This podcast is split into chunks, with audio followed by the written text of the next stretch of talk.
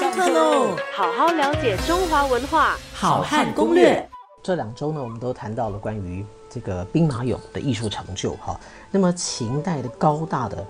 陶俑，那么因为它的这个当时写实主义的表现手法和风格，所以象征了这个当时秦帝国的军容壮盛，也作为也可以提供后代的研究者非常呃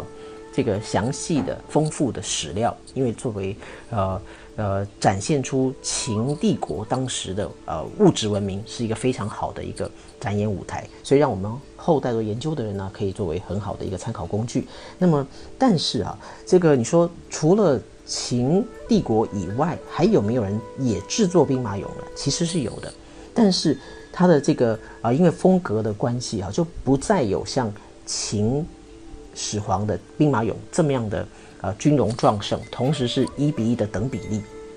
啊。比如说呢，这个呃在咸阳的杨家湾有一个汉代大墓，哈，它出出土了有十一个陪葬坑。那么当时呢，就有一大批的这个步兵俑、骑兵俑，两千多件哦。好，那么当时的这个兵马俑，甚至是骑兵俑哈，就是这个骑兵骑在马上的骑兵俑哈，大概出土了有五百多件。可是呢，体型和神态，还有艺术成就，就远远不及秦帝国的兵马俑。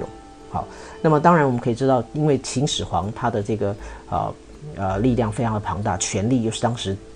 集中七国统一六国之后就是七国的中心哈，所以可以调征全国全当时所谓的天下哈呃最好的能工巧匠来为他进行操办这件事情。那么这个。呃，杨家湾的汉代大墓呢，它虽然也有，但是艺术成就啊就没有这么的高哈。那么它的高度呢，只有六十八公分左右。好，那么步兵俑呢，我刚刚讲那个兵马俑哈，就是那个骑兵俑，大概是六十八公分。步兵俑呢，啊，就是没有骑马的步兵俑哈，大概就五十公分左右。所以这个在尺寸上面哈就小了很多。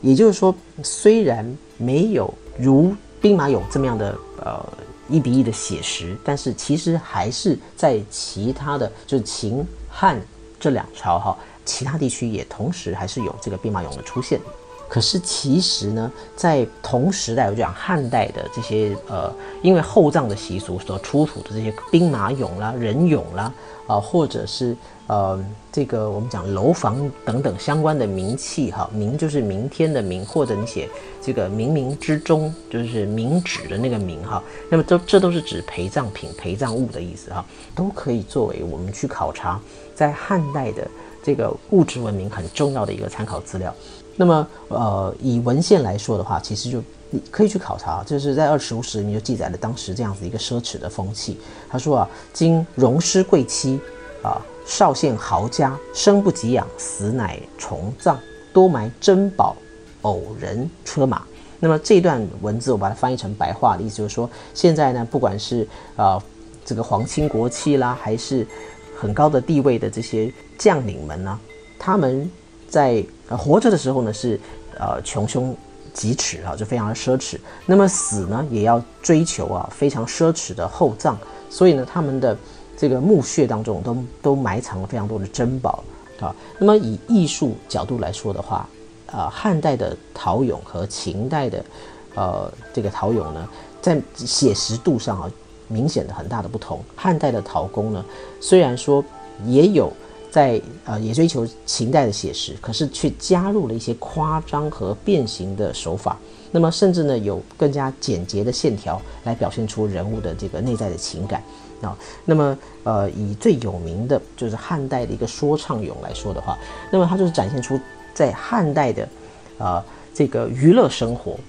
他当时要殉葬的东西、陪葬的东西，都是我把我现在我今生我活着的时候我所享受到的东西，我要带入地下。那么我活着的时候，我就爱听说书啊。那么呃，我于是呢就制作了这个说说唱俑啊，来到地下呢陪我一起啊，在我死后呢说给我听。好，就好像你现在喜欢听这个脱口秀啊，你喜欢现在喜欢喜欢听相声，那么你就把呢。好，这些相声演员呢，做了一个陶俑之后呢，带到地下陪你一起啊讲相声给你听，是一样的意思。好好了解中华文化，好汉攻略，下课喽。